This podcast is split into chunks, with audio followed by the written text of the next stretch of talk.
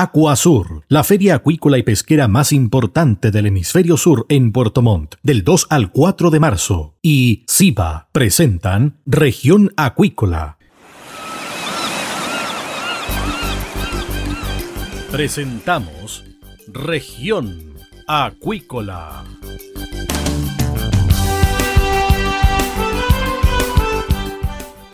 Escuche desde ahora todas las novedades de las principales actividades económicas de la región de los lagos y con las voces de sus protagonistas. Región Acuícola es un programa producido por Radio Sago de Puerto Montt, 96.5 FM y transmitido a través de la red informativa del sur No te pierdas Aquasur 2022, la feria acuícola y pesquera más importante del hemisferio sur. Más de mil marcas, 42 países, 25 mil visitantes profesionales en 15 mil metros cuadrados de exhibición y un congreso internacional de primer nivel con temas de sustentabilidad e innovación tecnológica, capital humano, salud y bienestar. Volvemos presencial. Sé parte de Aquasur. Regístrate en aquasur.cl. Nos vemos del 2 al 4 de marzo en el recinto ferial Aquasur. Produce y organiza FISA. Invita Radio Sago, la radio grande del sur de Chile. SIBA, Ciencia Aplicada en Acuicultura. Contamos con un capital humano avanzado y equipamiento especializado. Nuestro compromiso, entregar confianza y calidad para una acuicultura sustentable. SIBA, Centro de Investigaciones Biológicas Aplicadas. Visítanos en www.siba.cl.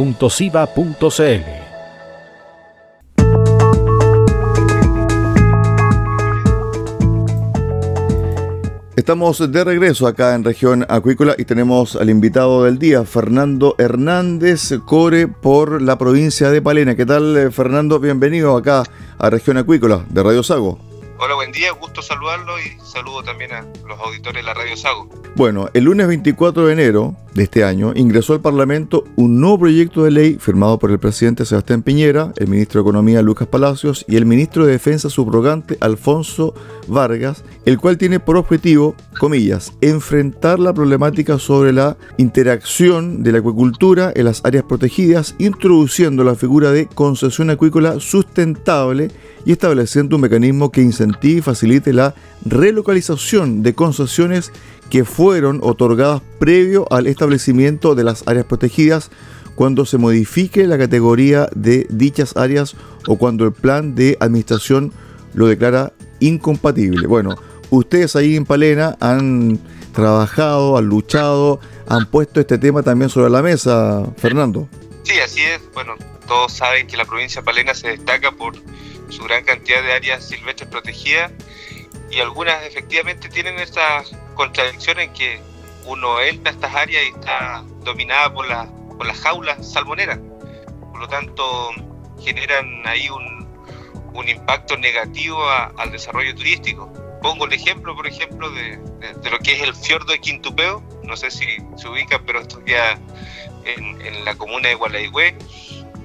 Hoy día el fiordo Quintupeo está dentro de lo que es el parque Pumalín, que también es parque nacional, y, en ese lugar desde hace muchos años hay jaulas de la salmonera y es un lugar que es visitado por cruceros, por yates, por los mismos eh, lancheros que van desde Ornovirén, pero el turista siempre manifiesta esta eh, posibilidad de, de, eliminar las jaulas desde ese lugar y darle una mirada 100% turística, que, que es lo que nos permite también posicionarnos como destino para el futuro.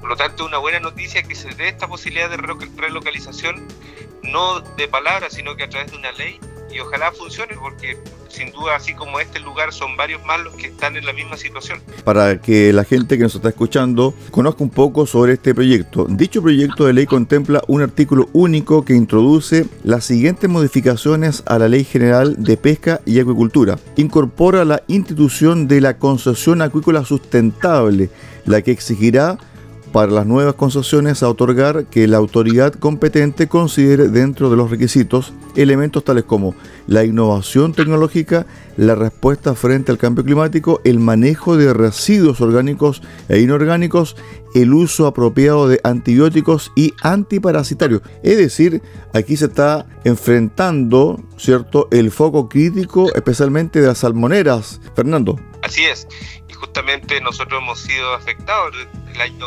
recién pasado. Eh, estas algas que, afectaron al sector del fiordo de Comau, que es otro de los fiordos que existen en, la zona, eh, también hizo que, se produzca una mortandad de salmones y algunas empresas no fueron capaces a tiempo de poder sacar esto. Por lo tanto, generó un problema también en, en el sector, un problema medioambiental y obviamente eso es lo que nosotros queremos, que se proteja todos estos sectores que son fiordos únicos, que tienen eh, diversidad de flora y, fauna, y, queremos que de esa forma también desde el Estado exista una mayor reglamentación para que las salmoneras no pudiesen estar en estos territorios. De hecho, otro punto que hemos planteado bastante en las últimas reuniones de Comisión Medio Ambiente del Consejo Regional es que hoy día las salmoneras están pidiendo a través del sistema de evaluación ambiental el aumento de biomasa en sus centros, lo que significa que también es un tema que hay que analizar que, y que en cierto modo hay que enfrentar porque sin duda si se está aumentando la biomasa en los centros, también es una, una probabilidad de problemas a futuro también en esos lugares donde se ubican esos centros salmoníferos. Claro, porque a mayor biomasa la probabilidad del uso de antibióticos y también de antiparasitarios aumenta.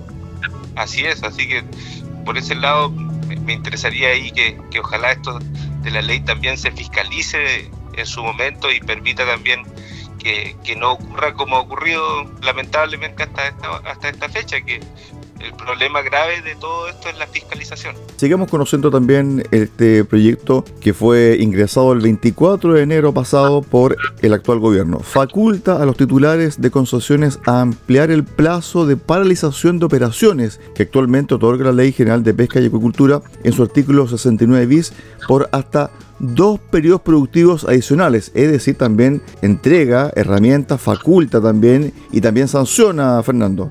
Eh, eso esperamos, así que bueno, hay que ver cómo, cómo esta ley eh, se hace oficial y, en cierto modo cómo se implementa también en el futuro.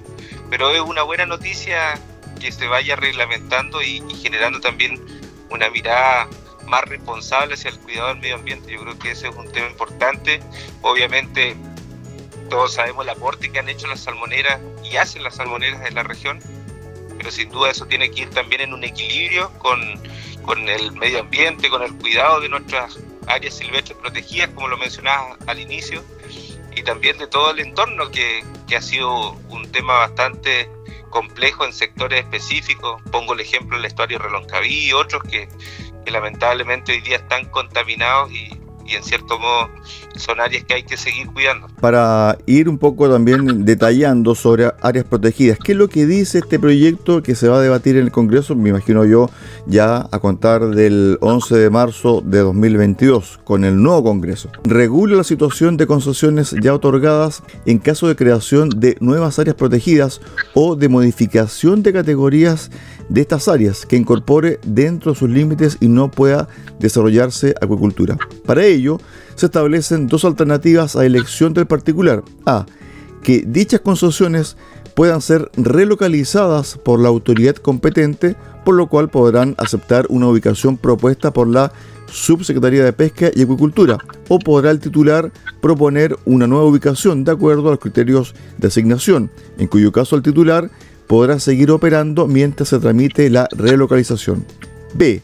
No relocalizar la concesión, quedando el titular, en todo caso, con la obligación de cumplir con los criterios de asignación establecidos por la autoridad mediante reglamento. Es decir, especifica el tema de áreas protegidas y también da alternativas A y B para los particulares y también entrega la facultad a la Subsecretaría de Pesca y Agricultura de decirle al particular, mire, usted está en área protegida, cámbiese a esta área. Yo creo que esto es un avance significativo, Fernando. ¿ah? Sí, además que también no es complejo para los titulares, en este caso las empresas, porque la mayoría de estas empresas tienen una diversificación, podríamos decir, de espacios eh, donde tienen solicitud de concesiones.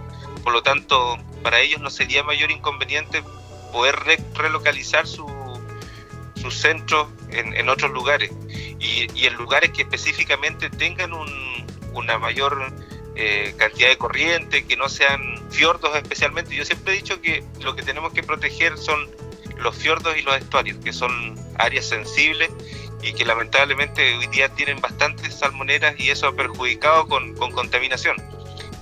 Y, aparte de eso, sí hay muchos otros lugares que, que es mar abierto o donde existen mayores corrientes y ahí sí podrían relocalizarse y poder desarrollar todo su trabajo sin problema las salmoneras. Estamos conversando con eh, Fernando Hernández, eh, Core, por la provincia de Palena, a raíz de este proyecto de ley presentado por el gobierno el pasado 24 de enero eh, sobre la acuicultura y áreas protegidas, concesiones, un tema que estaba ya en el tapete, incluso hay un proyecto de ley que estaba siendo visto en el Parlamento y que se postergó hasta marzo, pero este proyecto aparentemente, Fernando, es más completo que el anterior. Sí, pues, según lo que uno ve, es, más completo y ojalá la discusión que se genere en el Parlamento sea positiva para que de esa forma eh, salga un proyecto que realmente eh, sirva y, en cierto modo fortalezca para el futuro la, estos sectores sensibles medioambientalmente y obviamente se le dé un plus también al área silvestre protegida porque también hablamos mucho de, de lo que es los parques nacionales, las reservas eh, y, otras áreas, pero sin duda también falta ahí una mayor inversión por parte del ente encargado, que en este caso es CONAF hoy en día. Así que también esa otra discusión, por otro lado, que no sacamos nada, seguir eh, diciendo, oye, hay que, hay que implementar eh, proyectos y todo eso, si es que realmente CONAF no está haciendo ese trabajo. Por lo tanto, también esto permitiría que CONAF pueda generar una mayor inversión en estas áreas silvestres protegidas. Fernando, ¿cómo la comunidad, me imagino yo, de Palena, tendría que participar en la discusión de este proyecto? que ya fue presentado por el gobierno, pero que también requiere la retroalimentación de la sociedad civil. Sí, bueno, a nivel de, territorio cada vez se está hablando más de, de la de las áreas silvestres protegidas. De hecho, nosotros somos parte de la ruta de los parques de la Patagonia. Esto se ha generado a través de, alianzas público-privadas. De hecho, estos días también a nivel de región estuvo participando los alcaldes, representantes de la Asociación de, Municipios de la provincia de Palena, estuvo el gobernador regional también en, en Magallanes, firmando un convenio pensando a futuro de cómo generar una estrategia en las, áreas silvestres protegidas, en los parques nacionales. Por lo tanto, creo que todas estas noticias son positivas en el sentido de que ojalá se le dé valor a estas áreas silvestres protegidas, porque sin duda el turismo eh, es hoy día el eje de desarrollo y va a ser el eje de desarrollo si es que generalmente se genera una planificación positiva en estas áreas. Y creo que es el momento de hacerlo y, y todas estas noticias de, de discusión de leyes son muy positivas para esa línea. Hay otro tema también relacionado con la acuicultura, especialmente el mundo salmonero, por el tema de trabajo, la generación de fuentes laborales. ¿Cómo se compatibiliza eso, cierto? Y también áreas protegidas y también cuidar el medio ambiente, porque es un equilibrio bastante eh, frágil también, porque muchos trabajadores y sindicatos salmoneros también están preocupados por este tema de las concesiones, por eh, posturas ¿cierto? que se dan dentro de la convención, por el anterior proyecto presentado por el diputado Brito, donde prácticamente pedía eliminar todas las concesiones acuícolas en eh, la zona sur. Claro, ahí está lo que yo señalaba hace un rato del equilibrio. Yo creo que es sumamente importante eso porque no podemos dejar de lado el, gran aporte que ha hecho la salmonicultura en la generación de empleo en, toda la región de los lagos. En el caso de, de Chaitén, acá en la provincia de Malena, uno lo ve. Por lo tanto, eh, eso se tiene que generar en, una especie de equilibrio, viendo de también la mecanización que tienen hoy día las empresas también no vaya eliminando cada vez más el, aporte de, las personas. Y, por otro lado también tenemos que dejar claro toda la subcontratación que se genera y, el aporte derivados que podríamos decir que son los alojamientos, los transportes y todo eso que generan la, piscicultura y la salmonicultura en, en esta zona. Por lo tanto, esto de la relocalización me parece lo más válido porque permitiría seguir con la producción de salmones en la zona en una forma eh, más, más eh, sustentable, se puede decir, sacándolas de estas áreas silvestres protegidas y obviamente permitiría que las comunidades puedan seguir teniendo oportunidades de empleo, oportunidades de, generar ahí convenios con la salmonicultura. Y, uno acá lo ve, ponte tú, Hornopirén, digo, un ejemplo claro, el año ochenta y tanto era un, par de, de, casas y hoy en día es un, un poblado súper fortalecido inicialmente con la llegada de la salmonicultura. Así que no podemos desconocer eso también y obviamente hay que manejar esos equilibrios y tiene que hacerse de forma responsable. Ahora bien, ¿cómo está la pesca artesanal y también las concesiones acuícolas para el mundo de la pesca artesanal? Porque tengo entendido también que hay concesiones para hombres de mar, para sindicatos eh, también de mariscadores. Sí, en el caso de, los sindicatos, eh, la mayoría tiene sus áreas de manejo, sus concesiones y, y eso funciona relativamente bien ellos hoy día están diversificando también algunos sindicatos hacia la mitilicultura, que, también lo vemos como una tremenda oportunidad en la zona y obviamente también tiene que tener su, mirada sustentable porque después eh, hablamos mucho de la salmonicultura, pero la mitilicultura también se tiene que hacer de una forma responsable.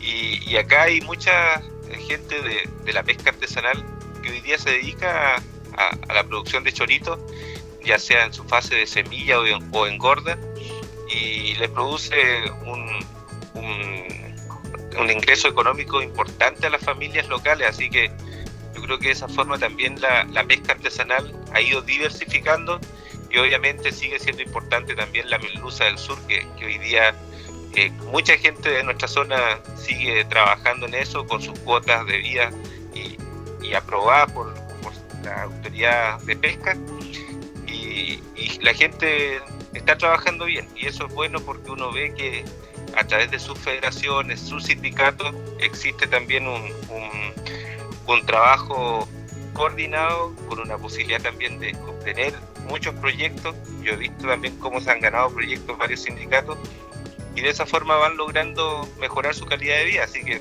creo que lo que es pesca artesanal, independiente que siempre hay problemas puntuales que a veces hay que atacar, pero creo que ha ido trabajando bien en la forma organizada como lo hace. Sobre ese mismo punto, ayer hablaba con un dirigente de la pesca artesanal de Gualaigüe y me decía, bueno, tenemos un problema con los remanentes porque algunos socios entregan sus cuotas, por ejemplo, a las industrias porque ellos no pueden salir en el invierno, donde también hay mucha dificultad por el tema del clima, pero en definitiva también existe ese traspaso. ¿Cómo están trabajando ahí en Palena esa situación y también el recambio generacional ha sido bastante difícil? ¿ah? Es decir, eh, los jóvenes que son hijos de pescadores no, no están abrazando este oficio, sino que más bien están saliendo de su zona y están buscando otro tipo de horizonte laboral y también eh, educacional. Bueno, ahí hay dos temas. Primero, el ingreso de los jóvenes al registro pesquero artesanal es prácticamente imposible. Y ese es un tema sensible. Es decir, los adultos, los pescadores se van transformando en adultos mayores y, los jóvenes que quieren ingresar la, a la pesca artesanal no lo pueden hacer formalmente. Por lo tanto, muchos tienen que trabajar a veces a la negra, como se denomina, y eso no beneficia a nadie. Entonces, lo que se ha hablado también en su momento es que hay un traspaso de registro de los más antiguos o, hay la posibilidad que ingresen algunos jóvenes que sí les interesa la pesca. He visto algunos que no lo están haciendo en forma tradicional, sino que también se han mecanizado, se han estudiado y eso también es importante para lo que, lo que realizan. Y, y eso yo lo encuentro súper valorable porque creo que los jóvenes hay que incorporarlos de alguna forma para que no, no sean invisibilizados como ocurre hoy día. Sí, el tema de los listados es un tema súper preocupante, ¿eh? porque si los socios, y es duro decirlo, no fallecen, queda ese cupo hasta, hasta el final. Así es, y ese es el gran problema. Entonces, ahí, ahí hay un tema cuando un adulto mayor, por ejemplo, ya no puede salir a pescar, ¿qué ocurre? Vende ese ticket. Y ahí donde entra la industria, y, y es lo que nosotros no queremos, porque finalmente el argumento que yo creo que tiene que tener la pesca artesanal es que ellos ocupan el 100% de su cuota y no venden a la industria, porque lo contrario no podrían solicitar más cuotas y, en vez de ir aumentando como a veces quieren en algunos sectores, tendrían que ir disminuyendo. Por lo tanto, yo he visto, y, ahí hay áreas específicas o territorios específicos pesqueros que venden bastante sus cuotas a la industria.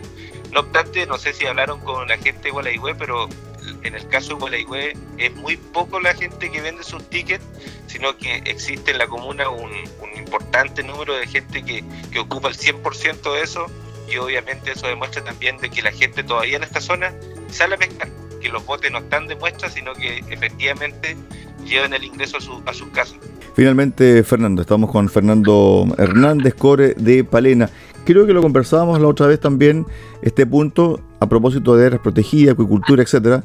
Uno no saca nada con eh, enviar leyes y aprobarse en temas de protección de medioambientales cuando se están vendiendo parcelas ya en zonas cierto muy delimitadas de Palena y donde no hay servicios, por ejemplo, donde no hay, por ejemplo, agua potable o alcantarillado. ¿Cómo está trabajando ese tema en Palena? Bueno, lo, lo señalaba creo que también acá con usted de que durante la pandemia se ha visto eh, mucha gente interesada desde afuera de, otras regiones en comprar en esta zona. Y no tan solo acá, sino que en Chiloé y en general en la región de los lagos. Por lo tanto, muchos eh, los vecinos están vendiendo, pero a la larga eso también va a ser un problema para quien compre porque hay hoy día ya escasez de agua en muchos sectores y obviamente una parcelación puede traer más dificultades eso no es problema cuando un vecino vende una, dos parcelas, eso no, no es tanto el inconveniente. Pero sí estoy al tanto y me han dicho que hay loteos de 50 o, más parcelas en algunos sectores y eso sin duda, cuando esas familias lleguen a vivir ahí o construyan, sin duda va a generar un problema principalmente con el tema del agua, que sabemos que es el gran eh, conflicto que tenemos en, en, la región y acá mismo en Gualeguay, donde yo vivo, vemos pasar a diario los camiones aljibes para llevar agua a sectores costeros, que lo cual eh, es lamentable porque uno diría está lleno de ríos, pero lamentablemente todavía nos faltan los proyectos finales o, soluciones finales de agua potable rural que en cierto modo se están trabajando hoy día con la Dirección de Obras Hidráulicas. Estuvimos con Fernando Hernández, eh, core por la provincia de Palena, a raíz de este proyecto que ingresó el actual gobierno sobre acuicultura y áreas o zonas protegidas y donde hay muchas, muchas concesiones ahí en la zona de Palena. Gracias Fernando, que tengas un excelente día. Bueno, un gusto también conversar con ustedes ahí en la Radio Sago, así que muchas gracias y que tengan un buen día también.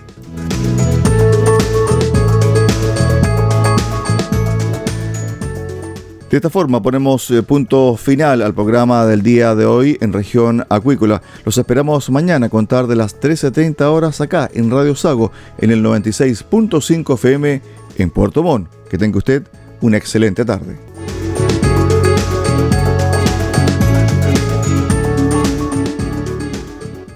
Acuasur 2022, la principal exhibición del sector acuícola, del 2 al 4 de marzo en el recinto ferial Acuasur en Puerto Montt. Conoce productos de más de mil marcas de 42 países y comparte las experiencias y los desafíos que marcarán la agenda del sector con más de 25 mil visitantes profesionales. Sé parte también del Congreso Internacional de Acuasur, que abordará temas de sustentabilidad e innovación tecnológica, capital humano, salud y bienestar. Regístrate en acuasur.cl. Volvemos presencial. Organiza y produce invita Radio Sago, la radio grande del sur de Chile.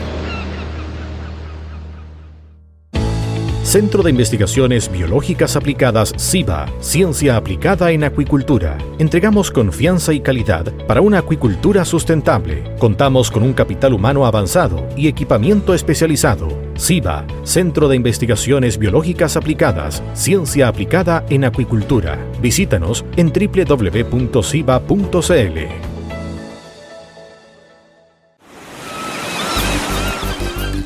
Hemos presentado Región Acuícola.